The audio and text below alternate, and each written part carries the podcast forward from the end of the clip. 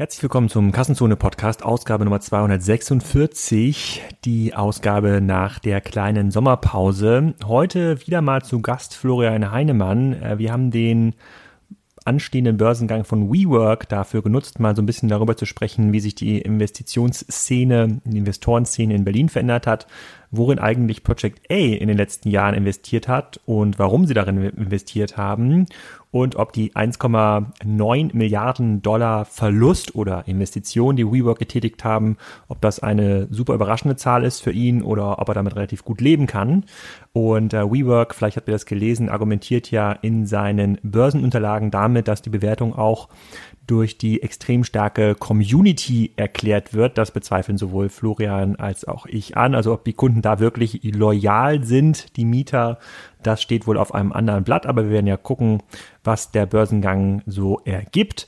Stichwort loyal. Ähm, dieser Podcast wird mal wieder unterstützt von Payback. Das ist ja unser Dauerpartner in 2018 und 2019. Die sind wirklich extrem stark äh, beim Aufbau eines Marktplatzes in Deutschland, beziehungsweise einem marktplatzähnlichen Geschäftsmodell, was loyale Kunden generiert. Mittlerweile haben die 31 Millionen monatsaktive Kunden, die ähm, über 33 Milliarden incentivierten Außenumsatz über Payback ähm, generiert haben bei fast 700 haben eine extrem hohe Durchdringung in den E-Commerce umsetzen und die Partner, die mit Payback arbeiten, sind in der Regel auch sehr zufrieden. Die App alleine hat 1,2 Millionen Daily User. Das kann man sich gar nicht vorstellen, aber es gibt tatsächlich extrem viele Leute, die bei Rewe und Co. die App an der Kasse äh, zücken und das Ganze auch ähm, das Ganze auch nutzen. Im E-Commerce-Bereich kennt ihr wahrscheinlich MyToys, Delivery Hero, Internet Stores, eBay und Co. Und ähm, da gibt es natürlich auch eine ganze Menge Produktinnovationen, ähm, die von Payback gepusht werden so und das ganze Thema Global Search und Online-Shopping, Real-Time-Ratings, ähm, das ist ganz neu bei denen. Ähm, da sind die wirklich relativ weit vorne bei. Und äh, wenn ihr den Podcast gut findet, dann solltet ihr also auch Payback gut finden. Und wenn ihr da Interesse habt, mit denen zu arbeiten, äh, meldet euch mal bei denen. Ich, äh, ich tu einfach die E-Mail von Thorsten, der uns hier auch beim Podcast unterstützt, in die Show Notes. Dann könnt ihr euch bei ihm melden, wenn ihr Interesse habt, mit Payback zu arbeiten. Jetzt aber erstmal zum Thema Investitionen in Berlin von Project A und WeWork mit Florian Heinemann.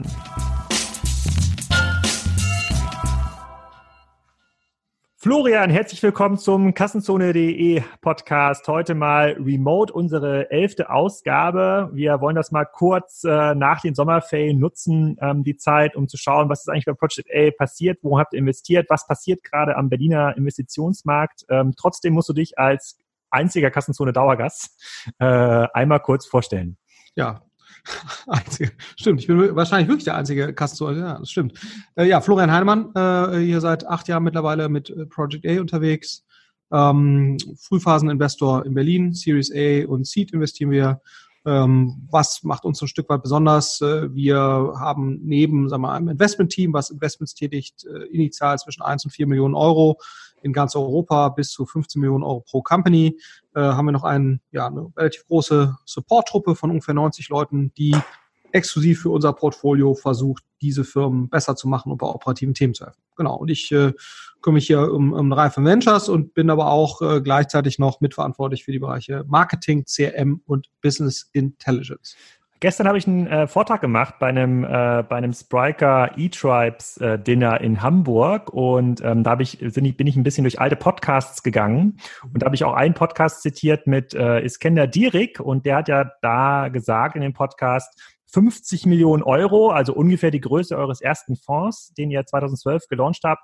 Das ist heute gerade mal die Eintrittsgebühr, die man zahlen muss, um im Berliner VC-Markt überhaupt mitspielen zu dürfen. Auf hm. dieses Geld sollte man gar keine Payback-Erwartung, äh, Return-Erwartung mehr setzen, sondern das ist ein reines, äh, sozusagen das reine Ticket so mitmachen. Und darum geht's heute auch so ein bisschen. Ähm, du hast wahrscheinlich auch gelesen, dass äh, WeWork nun an die Börse will, ähm, äh, weil das Geschäftsmodell entweder reif ist oder weil es keine weiteren verzweifelten Investoren mehr gibt, die noch mehr Geld rein äh, ähm, stecken müssen. Ähm, die haben jetzt geschrieben, dass sie in ersten Halbjahr 2019 für den Aufbau ihres Geschäftsmodells 690 Millionen Dollar äh, benötigt haben und im letzten Jahr 2018 1,9 Milliarden investiert haben. Wenn du solche Zahlen siehst und du bist ja äh, one of the most humble investor, ausgezeichnet bei unabhängigen Fachmagazinen in Berlin, äh, wenn du solche Zahlen siehst, ähm, wie schaust du da drauf?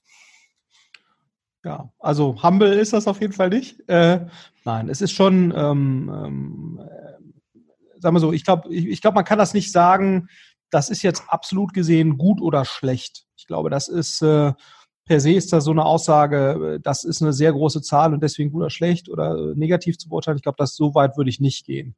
Aber es gibt sicherlich Modelle, gerade wenn die eine sehr starke Netzwerkeffekt-Komponente haben, wo ich jetzt sagen würde, da macht es mehr Sinn, große Summen zu investieren, als bei anderen Modellen. Bei WeWork, ne, wenn man jetzt mal sagt, sozusagen, wie groß sind jetzt wirklich die Netzwerkeffekte, natürlich den, durch den sehr hohen Offline-Anteil, den Immobiliengeschäfte mit sich bringen, ist natürlich schon immer die Frage, wie stark ist jetzt da wirklich dieser Netzwerkeffekt und, und sind die Kunden jetzt wirklich pro Kunde mehrere tausend Euro? Ist das ein fairer Wert?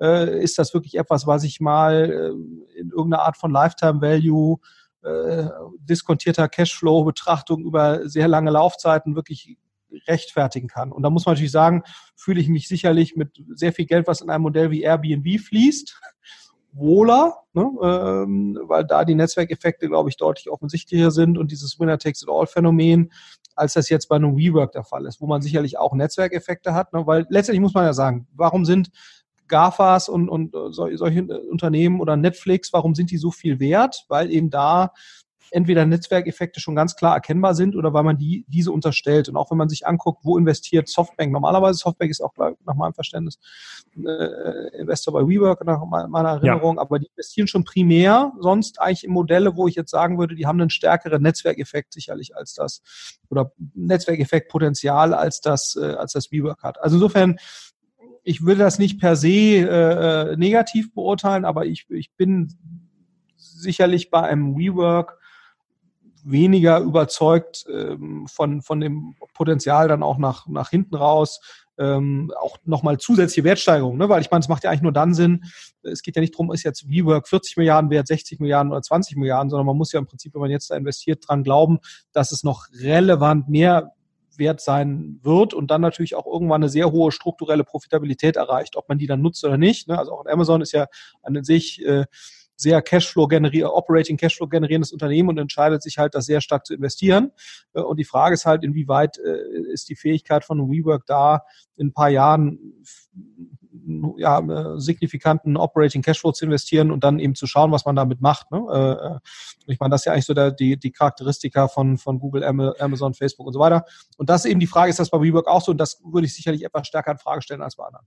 Okay, um das mal zusammenzufassen, in, in den Unter Dokumenten, die WeWork dort ausgegeben hat, argumentieren die halt mit ihrer sehr starken Community. Und du sagst, es gibt natürlich eine Community von Wohnungseinstellern und Wohnungsnutzern bei Airbnb, die je mehr es dort gibt, die sich untereinander stärken, also einen klassischen Netzwerkeffekt erzeugen. Ähm, die Community der Mieter, würdest du ein bisschen anzweifeln, denn gibt, gibt es einen anderen Anbieter vor Ort, der das gleiche Mietverhältnis, also schicke Räumlichkeiten und Freibier am Freitag äh, zu einem deutlich günstigeren Preis anbietest, dann wandert die Community weiter. Ja, also quasi der Netzwerkeffekt, der Login ist eben nicht so hoch ähm, wie bei einem äh, wie bei einem klassischen, äh, bei einem klassischen äh, äh, GAFA-Business. Aber wir wollen auch gar nicht so weit äh, rein in den WeWork-Case. Ich fand das nur ganz spannend, äh, weil das jetzt äh, die lange antizipierte ähm, Wette auf den IPO von WeWork ist und man mal wirklich hinter die Zahlen gucken kann und äh, 1,9 Milliarden Investment oder tatsächlich genutztes Geld ist schon viel. WeWork sagt aber selber, dass sie ja noch 5 Milliarden Cash haben plus eine 5 Milliarden Anleihe ja auch noch aufgelegt haben im, im Juni. Also denen, denen geht jetzt morgen irgendwie nicht das Geld aus.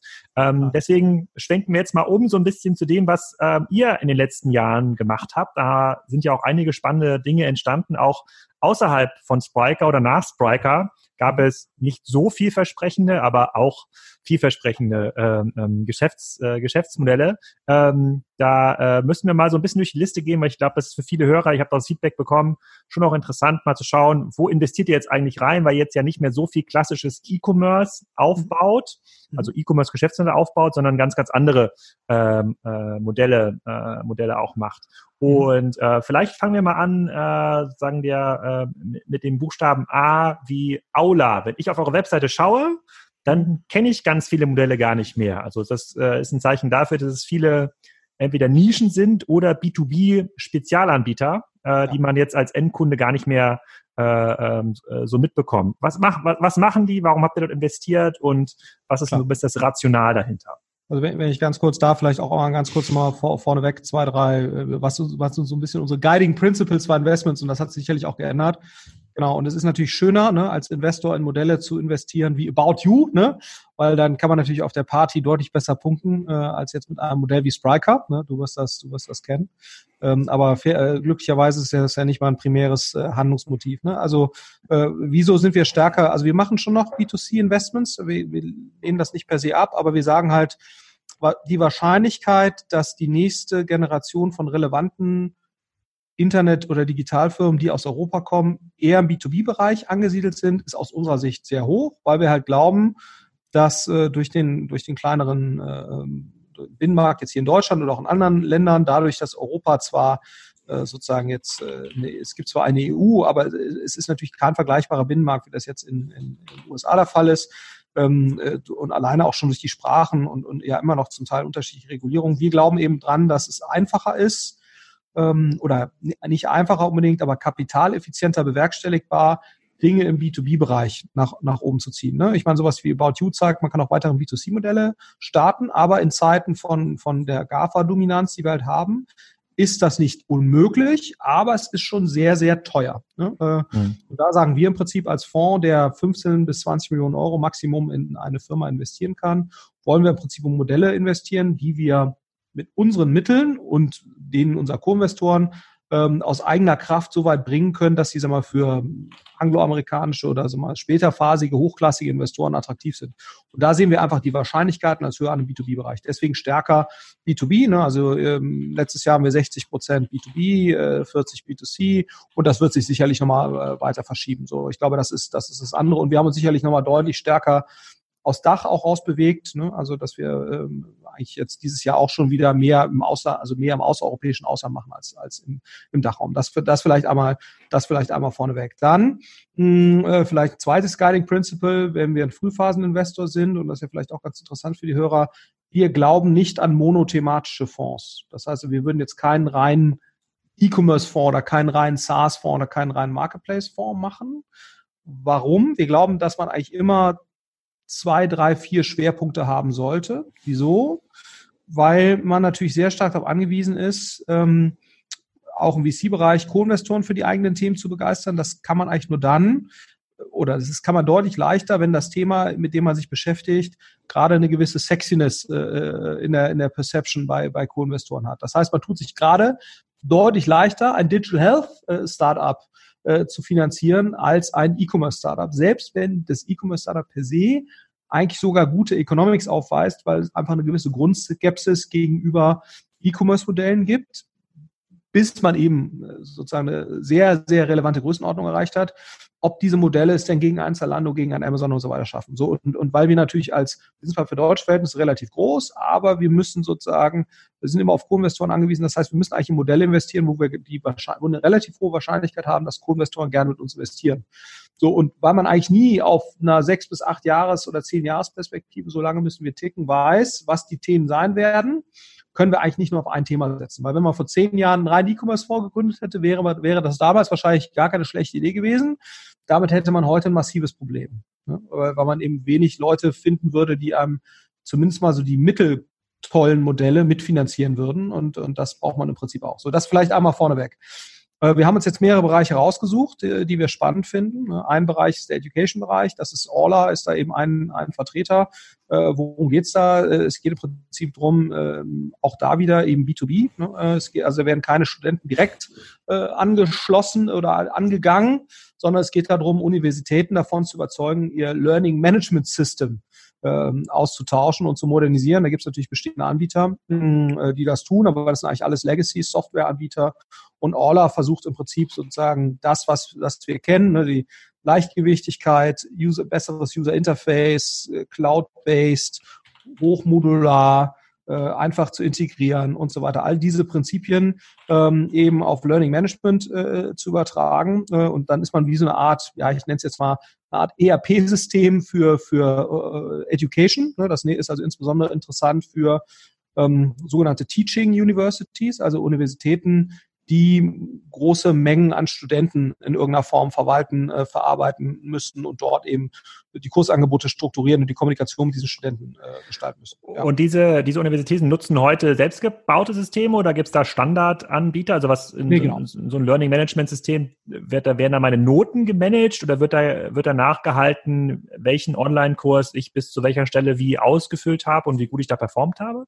Genau, also jeder Student an einer Uni ist, äh, ist in so einem System enthalten ne, und ähm, wird, wird da ähm, äh, und, und der Kurserbringer, ne, das kann ein Professor sein oder ein Dozent oder sonst irgendwas, der würde jetzt auch seine Studenten listen und wenn er den mit denen in irgendeiner Form kommuniziert, wenn er das nicht per E-Mail macht, ne, was ja heute häufig noch passiert, das passiert ja nicht im Learning Management System, sondern das passiert dann häufig per E-Mail nebenher, dann hast du diese Information eben nicht in dem Learning Management System beispielsweise drin, aber es geht im Wesentlichen um den kompletten, um die komplette Verwaltung ähm, des, äh, äh, des Unterrichts. Ne? Das ist also geht von Klassenlisten verwalten, Noten verwalten, äh, Noten übertragen, ähm, Kommunikation im täglichen Unterricht, äh, das, das zu strukturieren. Äh, ein Student verlässt den Kurs, der nächste Student kommt rein in den Kurs. Diese ganzen Themen, äh, das, äh, das quasi zu verwalten und das passiert auf Uni-Gesamtebene. Ne? Das heißt also, man, ähm, das entscheidet quasi eine Uni-Verwaltung, welches Learning Management System äh, sie verwendet. Und es ist jetzt hier ein skandinavisches Team mit Sitz in London. Ähm, Hauptkunden sind auch eher bisher Universitäten aus dem angloamerikanischen Bereich, weil die nochmal ganz anders äh, ticken und deutlich äh, sicherlich innovationsfreudiger sind, als das deutsche Universitäten sind. Ähm, und sie haben jetzt auch schon eine Reihe von äh, den relevanten Teaching Universities als Pilotkunden. Ähm, und äh, das ist im Prinzip auch die Hoffnung, wenn man da so die zum Teil Leuchtturm, Turm, Leuchttürme in diesem, in diesem Bereich sind, äh, dass man es damit eben auch schafft, ähm, äh, dann sozusagen sich deutlich stärker damit einzubringen. Und da reden wir bei den großen Teaching Universities, sind das häufig siebenstellige Kontrakte pro Jahr. Ne? Also es ist ein wirklich Hardcore B2B, ist jetzt nicht irgendwie 30, 40 Euro Lizenzen, sondern eine, eine äh, Uni mit ähm, 50.000 Studenten, äh, wovon es eine, eine, Reihe von Unis gibt, zahlt er auch mal, äh, zahlt auch mal was siebenstelliges äh, über, über zwei Jahre für sowas. Ne? Das ist völlig, ist völlig üblich. Also reden wir schon von einem Markt, der mehrere, in den USA wahrscheinlich schon mehrere hundert Millionen ähm, ja, groß ist, da alleine. Mhm, okay. Ja. Und, und wie findet ihr so ein Team oder wie findet so ein Team euch? Mhm. Ähm, das war in diesem Fall über einen ähm, Business Angel. Ja, also das passiert sehr häufig. Äh, äh aus, in diesem Fall ein Business Angel aus Skandinavien, mit dem, mit dem wir relativ viel Dealflow-Austausch machen und der hat uns auf dieses Team aufmerksam gemacht. Ähm, und ähm, genau, darüber sind wir, sind wir drauf gekommen. Ähm, und ähm, da, es sind, man muss sagen, die Deals, die wir machen, und das ist nicht nur bei uns so, sondern das ist eigentlich auch bei den meisten anderen VCs so, ist mittlerweile eigentlich so, kommt immer über irgendeine Art von Trusted Kontakt. Das können Business Angel sein oder das können andere Investoren sein. Also wir haben zum Beispiel jetzt äh, zwei Deals mit Creandum gemacht in den letzten zehn Monaten und das waren eigentlich immer Deals, da war Creandum dran und hat uns gefragt quasi, wollen wir das nicht gemeinsam machen, weil wir uns eigentlich sehr gut ergänzen in, in vielen Hinsichten. Das heißt, es sind entweder andere VCs, häufig VCs, die etwas früher investieren oder VCs, die jetzt wie Creandum eher in der gleichen Phase wie wir investieren oder ähm, äh, Business Angels, die auf uns zukommen. Ähm, beziehungsweise wo wir einfach versuchen, eine, eine, eine Arbeitsbeziehung zu haben und uns einfach alle drei Monate, alle jeden Monat auszutauschen, zu gucken, was sind die Themen, die du noch im Portfolio hast, was sind die Themen, die eventuell, wo eine Finanzierung ansteht und, und das ist dann unser Filter. Ne?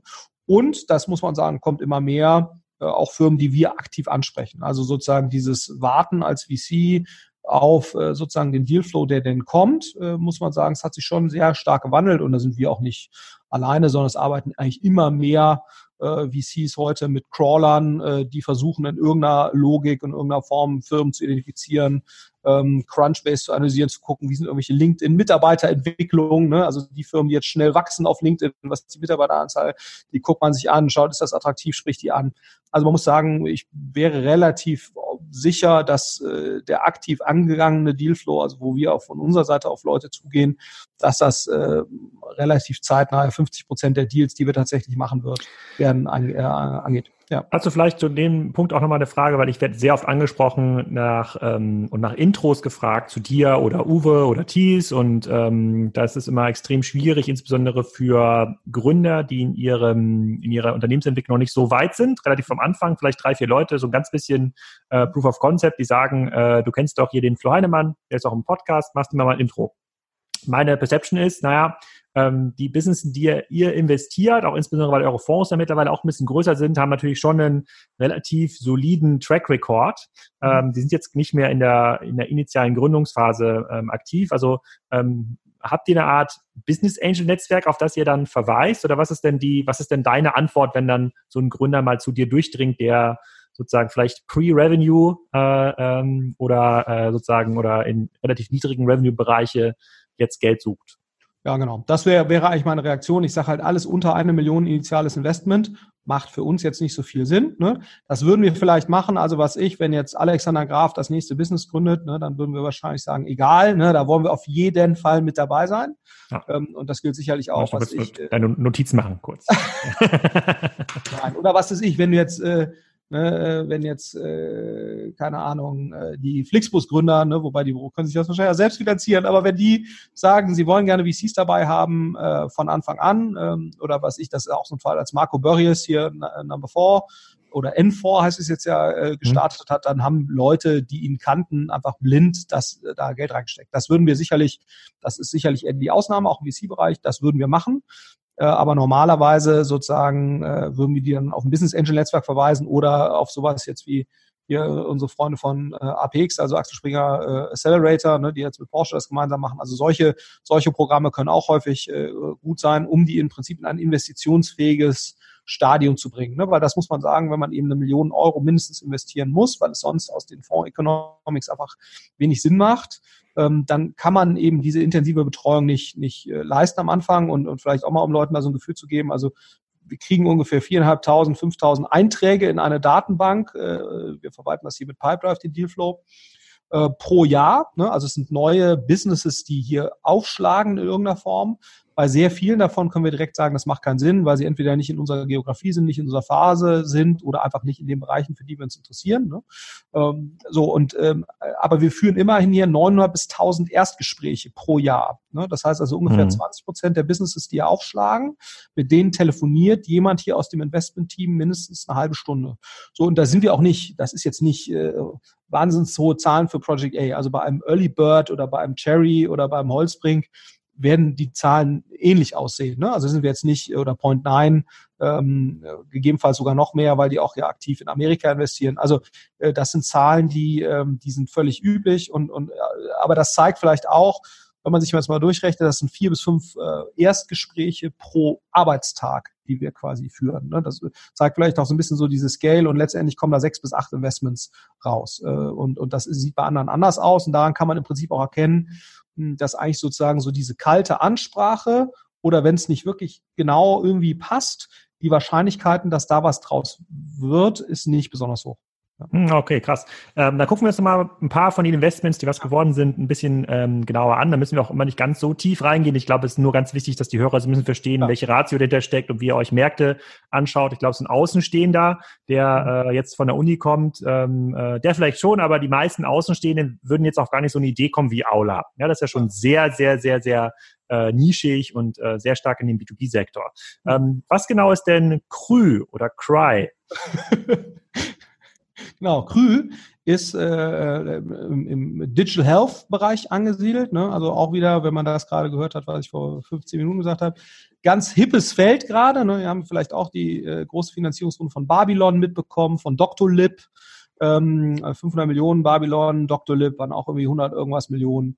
Krü hat auch schon äh, sehr relevante Runden eingesammelt. Also Digital Health ist gerade ein Hot Topic, muss man sagen. Ne? Äh, und ähm, Krü macht letztendlich die erlaubt die Durchführung von Arztterminen, also Beratungsterminen äh, via App. Ne? Und tut das im Prinzip in einer ja, äh, Art und Weise, dass äh, die schwedische Krankenkasse und auch diverse anderen Krankenkassen in, in mehreren Ländern, europäischen Ländern, ähm, dafür äh, eine Vergütung bezahlen. Ne? So, das ist ja immer wichtig. Ähm, äh, das ist sozusagen etwas, was ich jetzt so, äh, was auch sozusagen das Window of Opportunity ist, sagt man immer im VC-Deutsch. Äh, eine ganze Zeit lang waren ja sozusagen auch in Deutschland äh, ist das war es immer noch so und jetzt gibt es gerade erst die ersten Feldversuche, dass ähm, quasi das Beraten per App entweder gar nicht erlaubt war oder nur für Patienten erlaubt war, die der die der Arzt schon sozusagen offline kannte, also sozusagen Bestandspatienten. Ähm, aber dann wurden die erst nicht vergütet und so weiter. Und, und auch Jens Spahn ist aber jemand, der jetzt als Bundesgesundheitsminister Gottfried Ludwig zusammen dem, dem Staatssekretär sehr stark diese Digitalisierung vorantreiben, ne? ähm, auch letztendlich um, um Dinge zu erreichen wie bessere Gesundheitsversorgung im ländlichen Raum, ne, wo natürlich so ein, so ein Thema wie Krü äh, sehr, sehr viel Sinn macht. Wobei man jetzt fairerweise sagen muss, dass die meisten, die höchste Nutzungsdichte von Krü ist in Stockholm. Ne? Also wenn du jetzt guckst, der, der Anteil der Krü-basierten Arzttermine an den Gesamtarztterminen ist am höchsten in Stockholm. Ne? Also hm. insofern eher ein äh, Metro Metropolphänomen. Aber sagen wir, wie, der, wie hoch ist da die Durchdringung? Wie viele Arzttermine, alle Arzttermine in Stockholm äh, laufen über Krü? Also angeblich, ne, ob das jetzt stimmt oder nicht, äh, äh Krü plus, plus es gibt noch äh, Wettbewerber natürlich, wobei Krü in Schweden der relativ klare Marktführer ist, ist es ein einstelliger Prozentsatz der Arzttermine, äh, angeblich. Das habe ich aber nicht verifiziert, äh, ob das wirklich stimmt, äh, die mittlerweile über sozusagen digitale Plattformen laufen. Ja? Und, ähm, und was eben mittlerweile auch funktioniert in einigen Märkten ist, äh, das ist eben auch nochmal der nächste Schritt, dass nicht nur Arzttermine durchgeführt werden können, sondern dass auch ähm, äh, Rezepte quasi ausgestellt und fulfilled werden können. Das ist ja sozusagen der nächste Schritt. Ne? Das wäre jetzt zum Beispiel in Deutschland auch aufgrund äh, der sehr starken Lobby der Apotheker, ne, die natürlich äh, die qualifizierte Fachkraft im, im Apothekenbereich immer noch ganz weit in den Vordergrund stellen und das für völlig unmöglich halten, dass das auch äh, digital passieren kann. Äh, äh, ähm, dass, dass das, äh, also das ist natürlich nochmal der nächste Schritt. Ähm, genau, aber die also schwedische, das äh, schwedische Public Health Payer Scheme, davon spricht man so, die vergüten das in einer Art und Weise, dass es eben auch wirklich äh, Sinn macht, ähm, sozusagen auch ökonomisch für Ärzte äh, darüber Leistung zu erbringen. Äh, und das Modell ähm, genau etabliert sich gerade auch in diversen anderen Ländern. Also Dr. Lib ist da ähm, gut unterwegs in Frankreich, da ist Krü auch unterwegs und genau. Also das ist so gerade eines der, was natürlich auch ein eines der offensichtlichsten Themen ist, wo Digital Health Mehrwert haben kann. Ne? Und äh, da sind wir gemeinsam investiert und das zeigt auch nochmal so ein bisschen, wir versuchen ja immer auch Co-Investoren äh, mit dazu zu holen ähm, oder sozusagen uns mit Co-Investoren zu umgeben, die nochmal äh, reputierter sind, als wir das sind. Ne? Und das ist jetzt in diesem Fall ist da Index dabei, Excel ist dabei, auch wieder Creandum. Ähm, also ein wirklich tolles Set an, an Investoren und ähm, das ist für uns natürlich auch super, bei solchen Themen dabei zu sein. Ja. Wie, wie, wie, kommt ihr auf den, äh, auf den Nordics-Fokus? Äh, wir, wir gucken uns also sozusagen dieses Beispiel mal Dixa an, die kommen ja, glaube ich, auch aus, äh, aus äh, Kopenhagen, Kopenhagen. glaube ich genau. sogar. Ähm, wie, wie, wie kommt das zustande, dass ihr quasi viele Partnerschaften mit, äh, mit schwedischen oder dänischen Businesses eingeht? Das liegt im Wesentlichen auch wieder an dem, was wir vorhin hatten, ne, dass wir einfach in, in, in Schweden Co-Investoren und Business Angel Kontakte haben, äh, die wir, mit denen wir menschlich sehr gut klarkommen und deren, deren Urteil wir sehr schätzen und die uns offenbar auch, mit uns auch gerne zusammenarbeiten. Ne? Also, ähm, also Creandum zum Beispiel hat uns dann damals auch in den, in den Krü-Prozess mit, mit, mit reingebracht ähm, und Dixa war über einen nordischen Business Angel. Ja, ähm, ja. Kann man, kann man Dixa so beschreiben wie ein professionelles Zendesk? Ja, genau. Also das ist ja sozusagen Zendesk äh, ist ja im Prinzip ein äh, E-Mail-basiertes Ticketing-System, ne? äh, primär. So sind sie gestartet und äh, und genauso wie sie jetzt sozusagen die Marketing-Clouds ja das Problem haben, dass die häufig gestartet sind als äh, E-Mail-Tool, ähm, ist eben ähm, äh, Zendesk ja gestartet und, und als als Ticketing-System, was primär E-Mail-basiert ist und ähm, und Dixa ist im Prinzip designt als multikanaliges Customer Service Tool, ne, was auch die Ticketing-Logik auflöst. Und das sind eigentlich die beiden spannenden Dinge. Das ist eigentlich von der Grundarchitektur so, dass es quasi alle Inbound-Kanäle über die Customer Service-Anfragen reinkommen können, von Twitter, Facebook, äh, über irgendwelche, äh, was ich, Apps, ähm, äh, eben im Design schon berücksichtigt. Ne? Es hat also gewisse Parallelen zur Headless Commerce Philosophie von, von Spriker, in dem es im Prinzip sagt, äh, wir wissen nicht, über welche Interfaces Customer Service Anfragen aufschlagen. Ne? Das kann telefonisch sein, was auch immer. Wir müssen eigentlich ein System haben, was äh, das äh, bei Design, äh, bei Architektur quasi berücksichtigt. Das ist das, das eine Kernelement. Und das andere Kernelement von Dixer ist, und das ist eigentlich fast das Spannendere aus meiner Sicht, ähm, es löst im Prinzip diese Ticketing-Logik auf ne, und sagt, äh, der, die, die, die primäre Sortierlogik in einem Dixer ist eben nicht mehr der Vorfall oder das Ticket, sondern die primäre Sortierlogik ist der Kunde. Ne, das heißt also, wenn jetzt Alexander Graf aufschlägt über Facebook und gleichzeitig sich dann auch nochmal meint, per E-Mail beschweren zu müssen, weil seine Schuhe nicht ausreichend groß sind, dann würde das quasi in einem äh, Customer Thread dargestellt. Ne? Das heißt, dann wärst du nicht mehr sozusagen ein, äh, wärst du nicht mehr, wärst du nicht mehr zwei Tickets, sondern wärst ein Alexander Graf mit zwei, äh, zwei Problemen. Ja, so und und egal über welchen Kanal du aufschlägst. Äh, und das ist eigentlich sozusagen die Idee und und das passt eigentlich sehr gut zu unserer Philosophie. Wir sagen ja, der Kern, um in der Plattformökonomie zu überleben, ist eigentlich eine möglichst gute Customer Experience und eine möglichst gute Kundenbeziehung. Und ähm, wenn der Customer Service Mitarbeiter sämtliche Vorfälle, die dieser Kunde hatte, mit einem sozusagen sehr holistisch, auch wie das, das ist so dargestellt, im Prinzip wie in so ein WhatsApp-Thread, den du, den du hast über die verschiedensten Kanäle hinweg, ähm, dann stärkt das in der Tendenz natürlich sozusagen nochmal die, die Kundenzentriertheit des Unternehmens. Das ist eigentlich so die, das ist eigentlich so die, die Grundphilosophie. Genau. Ja, ich glaube, ich bin gespannt. Ich glaube, wir sind auch mit Spiker mit denen im Gespräch. Die passen natürlich relativ gut in unsere Partnerlandschaft ähm, äh, hinein. Das macht schon Sinn, ähm, da neue Lösungen in den, äh, in den Markt zu bringen. Die werden wir sicherlich auch mal auf der Nextgo im Detail mal kennenlernen und mal genau anschauen, was die, äh, was die dort äh, machen. Also ihr seid quasi dem ganzen Thema, also Commerce und Services nicht abgeneigt. Ihr habt euch nur stärker in die B2B-Welt äh, ähm, ähm, geschoben. Wir gucken uns daher mal Lampenwelt an, die ja weiter auch in der B2C-Welt ähm, mhm. aktiv sind. Vielleicht vorher noch mal ein kleiner Abstecher in die Welt der Logistik. Ich habe hier noch parallel die Seite aufgerufen mit eurer Pressemitteilung zu Sender. Ja, mhm. Sender, Sender hat, äh, hat das lustige Motto Making Logistics Sexy Again. Ja. Äh, ähm, das erinnert mich an den Aufdruck des, äh, des hier des lokalen äh, Betonmischwerks, die auf ihre LKWs Mission Possible geschrieben haben. Und äh, und äh, äh, ein ähnlicher, ein ähnlicher Humor, ein ähnliches Humorverständnis. Ja. Ähm, da, die haben eine relativ große Runde aufgenommen, bei der ihr mitgemacht habt. 100 Millionen. Also ihr seid jetzt quasi nicht nur in den äh, super frühphasigen Sachen drin, sondern habt dort auch schon äh, äh sozusagen eine Runde partizipiert, die äh, sozusagen schon neunstellig, ähm, äh, nee, die, hm. die, die noch achtstellig war, aber die haben in Summe schon 100 Millionen aufgenommen.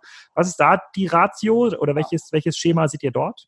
Ja, wobei man sagen muss, also wenn das die initiale Runde gegangen gewesen wäre jetzt bei einem Sender, wäre das wahrscheinlich nichts gewesen, was wir gemacht hätten. Ne? Mhm. Sondern wir sind initial damals mit Holzbrink reingegangen, mit dem mhm. wir auch eine Reihe von Investments haben. Da haben wir, hat sich Holzbrink und wir haben, haben uns quasi die, die Runde geteilt. Das war eine, eine Series A, ähm, wo wir dann äh, gemeinsam investiert haben. Ähm, und dann noch, war noch, war noch Scania dabei und dann kam äh, kurz dann, das war glaube ich eine 40 Millionen Bewertung oder sowas pre und dann kam kurz danach, äh, ein halbes Jahr danach kam, kam Excel rein auf einer gut 100 Millionen und, und jetzt eben nochmal Lexstar angeführt und aber auch wieder Scania Next 47, also Siemens, äh, sozusagen Venture Capital Tochter ist mit dabei. Genau, also wir haben einfach gesehen, klar, in dem Logistik-Space, was ja auch letztendlich äh, dranhängt am Commerce, ne, ich meine, das ist jetzt nicht besonders überraschend, äh, siehst du auch wieder so Themen wie ASOS, wenn die Logistik nicht funktioniert äh, oder sozusagen logistische Wertschöpfungsketten problembehaftet sind, dann ist das, ist das äh, natürlich für die ganze Customer Experience und so weiter ein Riesen, äh, ein Riesenproblem. Ähm, und, und, und wir glauben eben sehr stark dran, dass jetzt ein Amazon sicherlich solche Themen selbst machen kann, aber die meisten etwas kleineren Unternehmen oder auch viele Hersteller, ich meine, das ist ja eine ähnliche Logik wie jetzt auch bei, bei Spryker, ähm, die werden das nicht selbst können, sondern werden auf, auf Anbieter wie, wie eben ein Sender zurückgreifen. Die arbeiten zum Beispiel unter anderem für, für Zalando und, und helfen dabei, sozusagen die Logistik zwischen den Legern äh, zu, zu regeln. Und wir haben uns einfach eine Reihe von, von Modellen angeguckt in diesem Logistikbereich. Äh, ne. Es gibt ja sozusagen sehr breite Modelle, ne? ähm, sowas wie Flexport aus den USA, die wirklich sagen, wir wollen alles in der Logistik äh, letztendlich ähm, revolutionieren und sind dann auch mit mehreren hundert Millionen Euro äh, gefundet. Und Sender konzentriert sich sozusagen auf einen sehr großen Teilmarkt, aber konzentriert sich eben auf einen Markt. Und das sind eben die, das sind eben die äh, Full, sogenannten Full Truckloads, also werden nicht einzelne Pakete oder Paletten oder irgendwas optimiert, sondern die sagen im Prinzip, wir gucken uns Kunden an, äh, die ein relativ hohes Aufkommen haben an Full Truckloads, äh, die quasi zwischen Lägern oder Standorten oder zwischen Standorten und Kunden äh, in, immer wieder hin und her fahren. Und, und das optimieren wir, hm, indem wir quasi hm, den einzelnen Logistikanbieter kombinieren äh, zu einem Gesamtangebot, was wir dann wiederum den Kunden anbieten können. Anders arbeiten große Speditionen heute auch nicht. Ne? Also auch ein Kühn und Nagel oder sowas hat jetzt äh, in der Regel nur einen Teil der LKWs oder der Logistikkapazität, die die verkaufen, managen, also haben die selbst im Besitz, sondern auch die managen wieder Subcontractor und so weiter. Und das Ziel bei Sender ist, mit möglichst wenig Mittelsmännern und unter Einsatz sozusagen von, von Optimierungstechnologie, was Routen und, und Befüllung und so weiter angeht, äh, nochmal ein höheres Maß an Effizienz da rauszuholen. Und das entwickelt sich äh, super. Ne? Ähm, aber wir haben eben bewusst uns auch da wieder, da hast du schon recht, ne? wir nehmen, äh, konzentrieren uns eher auf, auf Nischen. Ne? Äh, also wir würden jetzt den, den Flexport Competitor aus Europa würden wir wahrscheinlich nicht äh, fanden, weil wir halt sagen, boah, da äh, ist es schon, äh, ist eben Kapitalverfügbarkeit und Kapitalmenge auch zu Beginn schon ein erfolgskritisches Kriterium. Bei äh, zwei großen Modellen, die aber sehr, relativ klar abgegrenzt und positioniert sind innerhalb einer großen Nische, wie das jetzt bei Sender der Fall ist, ist die Erfolgswahrscheinlichkeit höher. So und, und, und, und da hatten wir uns einige Spiele angeguckt und äh, fanden jetzt da das Team am überzeugendsten und, und fanden jetzt auch die Konstellation mit Holzbrink zusammen sehr gut. Und als dann jetzt natürlich nochmal Excel dazugekommen ist in, in, der nächsten Runde und jetzt auch mit Lex da, haben wir da, glaube ich, schon ein für europäische Verhältnisse äh, sehr leistungsfähiges, aber ich glaube auch sehr kompetentes äh, Setting an, an Investoren. Aber darf eben auch nicht vergessen, der Kernpunkt ne, ist jetzt sind ja nicht die Investoren, sondern der Kernpunkt ist sozusagen das Unternehmen und das Team und äh, die gehören auf jeden Fall mal zu denen, die äh, ihre Pläne erfüllen. Und das ist jetzt in Startup, im Startup-Land äh, nicht immer der Standard. Ja. Vielleicht noch eine Frage. Wir haben noch Platz für zwei weitere Beispiele, die wir uns mal angucken können. Ähm, ist das quasi eher technologiegetrieben, das Ganze? Also geht es hier um, äh, um das effiziente Steuern von LKWs oder ist das wirklich die Plattform, um zu schauen, welche Sendung nehme ich aus Salando-Lager 1 mit in Salando-Lager 2, um das irgendwie kostenoptimal zu machen? Also eigentlich ein reines Software-Game. Nee, also, also es ist, das muss Zalando entscheiden, ne, sozusagen, welche, so wie, wie sie das machen wollen. Also wir, hier geht es wirklich darum, voll Truck, also gefüllte Trucks, das zu optimieren. Was da jetzt genau wie draufgeladen wird und so weiter, das ist, das wird nicht entschieden. Aber trotzdem hat es eine technologische Komponente, weil du natürlich sehr viel äh, da rausholen kannst, wenn du, äh, wenn du es schaffst, dass Trucks möglichst wenig leer hm, und möglichst geringe Strecken auch zur nächsten Fahrt zurücklegen müssen. Hm, und das ist eben der Anspruch, das zu optimieren. Okay, cool. Dann vielleicht nochmal ein Beispiel. Ich nehme, wir gerne mal Lampenwelten, danach gucken wir uns nochmal ein Robotikbeispiel an. Das zeigt auch so ein bisschen eu, die Breite eures, äh, sozusagen eurer Investitions, äh, äh, eurer Investition. Ähm, Lampenwelt war ja kein klassisches äh, Startup-Investment. Das war, glaube ich, so ein Investment mit einem, äh, mit einem Private Equity Unternehmen äh, ähm, zusammen, bei dem ihr jetzt auch mittlerweile sehr ähm, aktiv seid. Ähm, Lampenwelt vielleicht äh, für äh, die meisten Kassenzuhörer, da bin ich natürlich dran. Die sollen natürlich auch noch in den Podcast mal kommen, ist ganz klar. Ist einer der quasi das, was Thomann für Audio ist, ist Lampenwelt für Lampen, kann man so sagen. Mhm. Äh, ganz, ganz spannendes Geschäftsmodell, äh, was da, was dahinter steckt. Aber was, was treibt euch an, in quasi so ein B2C Geschäftsmodell zu investieren, was ja schon auch immer vor diesem Amazon Damokles Schwert steht? Absolut. Also ich glaube, wenn jetzt Lampenwelt äh, 10.000 Euro Umsatz gemacht hätte und äh, Genau, also äh, sich äh, so langsam dahin entwickelt hätte, würden wir das nicht, hätten wir das nicht angeschaut. Ne? Äh, das muss man ganz klar sagen.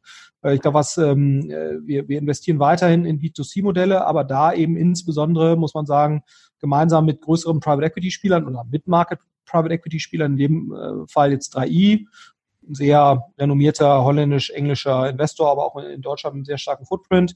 Ähm, und, ähm, und wieso machen wir das? Weil wir halt sehen, dass wir uns in diesen Private Equity Modellen sehr gut auch mit unseren operativen Kompetenzen einbringen können. Ne? Und weil wir eben glauben, dass Modelle, wenn sie jetzt diese Größenordnung wie Lampenwelt erreicht haben, die ja der, der, der klare Marktführer sind und, und, sehr solide Profitabilität haben, auch schon sehr relevant im B2B-Bereich äh, sind übrigens. Das ist auch ganz, ganz spannend. Also beim Beliefern von Elektrikern und eben Büros und eben Leuten, die größere oder Firmen, die größere Lampenlösungen äh, oder Beleuchtungslösungen äh, benötigen, äh, da schon relativ stark sind, auch relativ stark schon im Smart Home-Bereich und sowas. Jetzt nicht nur Lampen, sondern geht auch arrondierende äh, Sortimente. Und wir, wir versuchen denen eben dabei zu helfen, dass äh, diese Entwicklung Richtung B2B, diese Entwicklung in State of the Art, äh, sozusagen Digitalfirma weiter voranzutreiben. Wir glauben aber auch, dass, wie gesagt, von Null aufzubauen wäre sehr wahrscheinlich prohibitiv teuer, jetzt aus unserer Sicht.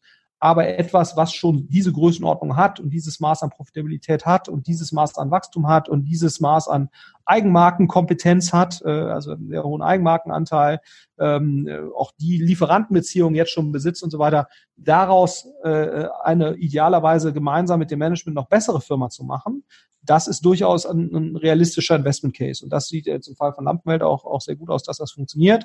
Ähm, aber wie gesagt, wenn man jetzt heute eine Firma wie Lampenwelt von, von Null aufbauen wollte, ne, ich meine, die Regel hast du ja auch mal aufgemacht, ein Euro Umsatz in fünf Jahren, äh, wahrscheinlich ein, ein Euro Invest. Ne? Das heißt, wenn du 100 Millionen Firma aufbauen willst, wenn du es richtig effizient machst, nicht unter 50 Millionen Euro Invest und äh, wenn du es jetzt so Rock, Rocket-Style machst, 150 Millionen Euro Invest. Und dann hoffen, dass die Börsen noch gnädig sind. Genau. So ja. und äh, und äh, wie gesagt und äh, das ist einfach äh, beyond dessen, was wir was wir heute was wir heute machen würden aber sozusagen in so einem Setting äh, haben da auch eine sehr, für uns sehr attraktive Regelung mit PEs gefunden.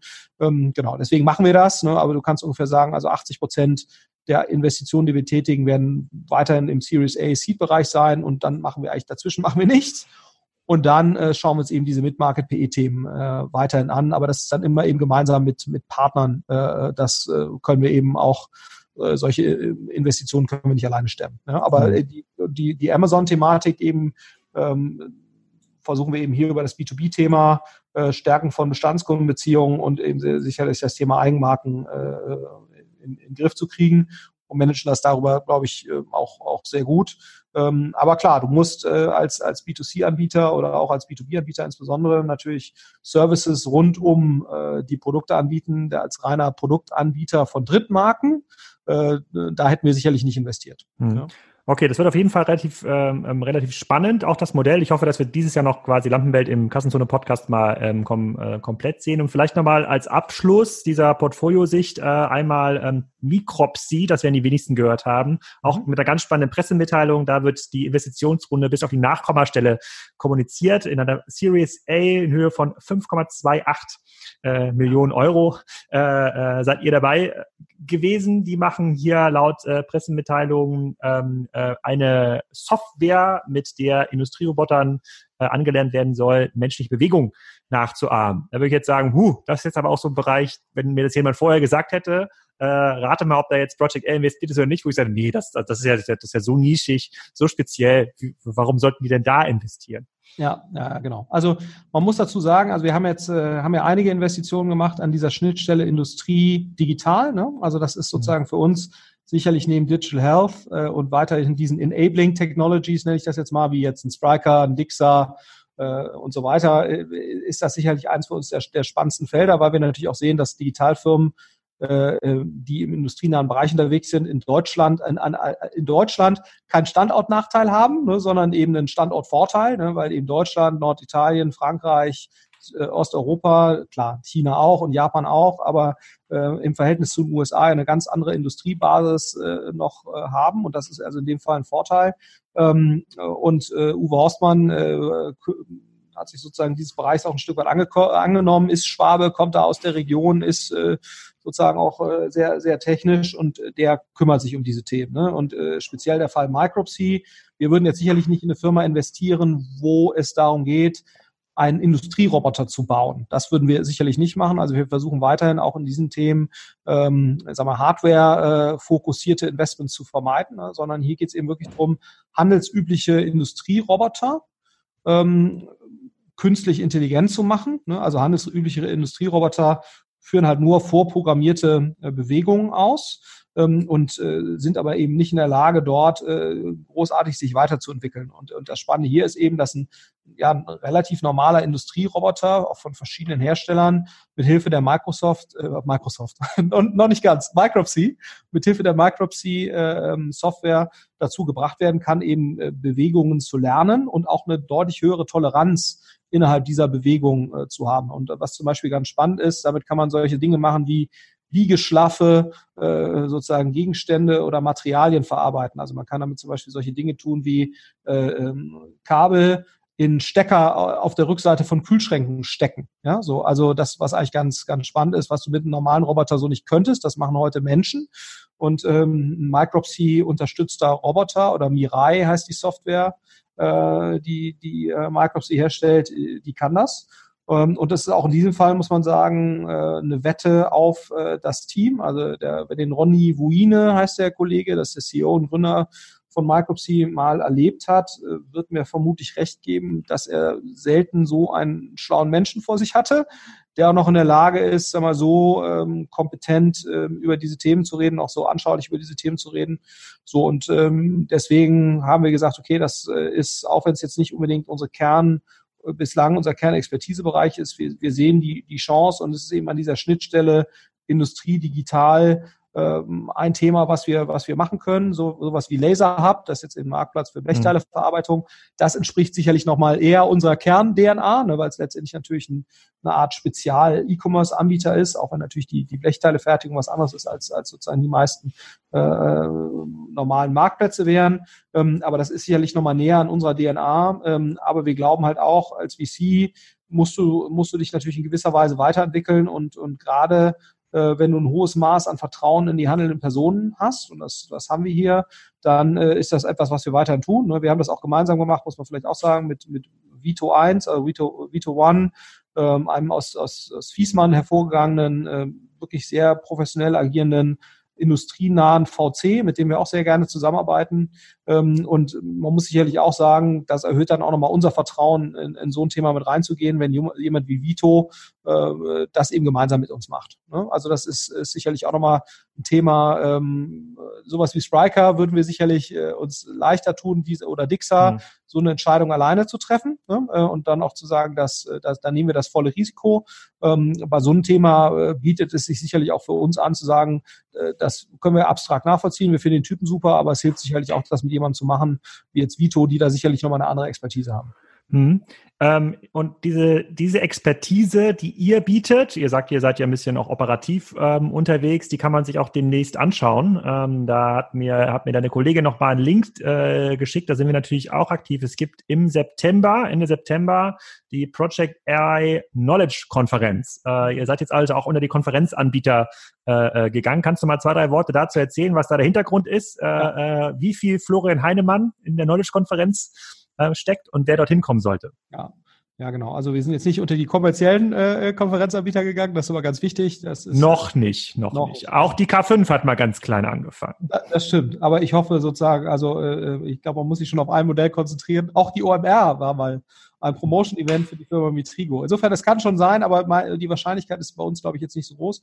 Das war mal unser internes äh, Portfolio-Austausch-Event, wo wir sozusagen versucht haben, die äh, Portfolio-Gründer und ähm, äh, das Management der, der Portfoliounternehmen zusammenzubringen und die für so einen inhaltlichen Austauschtag äh, sozusagen in eine nette Location äh, zu entführen. Und dann haben wir das letztes Jahr erstmal geöffnet. Das heißt, wir haben gesagt, wir lassen unsere Unternehmen zu, wo wir investiert sind, aber auch Investoren, äh, unsere Investorenunternehmen, also was wie Otto Springer, Haniel, äh, Axel Springer, Oetker, Ravensburger und so weiter, Deichmann, die hier bei uns im, im Fonds engagiert sind.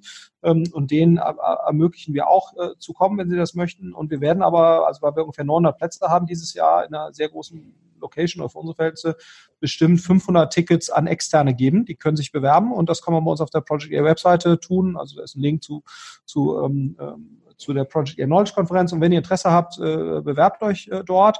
Ähm, äh, der Charakter der Konferenz ist eben wirklich, es geht um Wissensaustausch, es wird, wird 30 Workshops geben, äh, ziemlich viele Technologiethemen, Marketing, CM, BI, aber auch HR, wie macht man Recruiting und die Idee ist eben wirklich, äh, ja, so eine Art Masterclass-Ansammlung äh, zu haben. Also es geht jetzt nicht um Sales Talks, also es gibt kaum jetzt irgendwie, wir haben ein, zwei Sponsoren natürlich, dem muss man, muss man auch eine gewisse Bühne geben, ähm, aber auch die äh, werden sich so präsentieren, dass es eigentlich überall in jedem Vortrag äh, einen gewissen Mehrwert gibt und das ist eigentlich der, die, die Idee.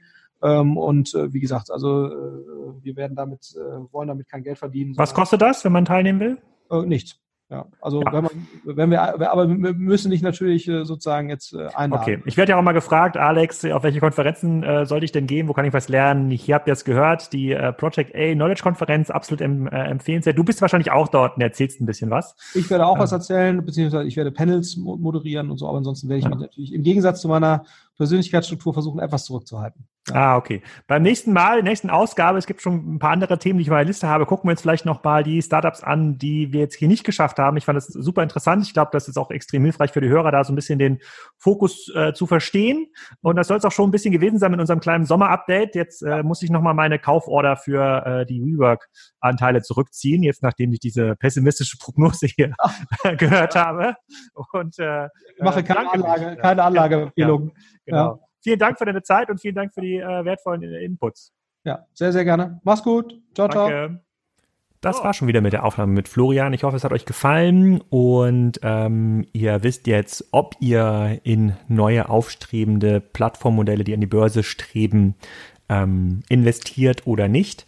In den nächsten Folgen äh, bleiben die Gäste ähm, ähnlich hochkarätig. Ähm, wir haben den Fabian Engelhorn, CEO von Engelhorn aus Mannheim, äh, zu Gast Stefan Wenzel, ähm, dann die Ausgabe, auf die ich mich besonders gefreut habe, Karls Erdbeerhof, alles schon aufgenommen, kommt in den nächsten Tagen und Wochen ähm, in den Podcast. An dieser Stelle auch nochmal vielen Dank an euch alle fürs Zuhören. Ich bekomme extrem cooles Feedback und Anregungen ähm, von den Podcast-Hörern. Wir haben ja mittlerweile eine Größenordnung von sieben bis zehntausend Hörern pro Folge ähm, erreicht und ich bin extrem glücklich und zufrieden ähm, damit, dass ich ähm, nun auch in der Lage bin, viele weitere spannende Gäste einzuladen, die alle von euch gehört werden wollen. Erstmal ein schönes Wochenende noch.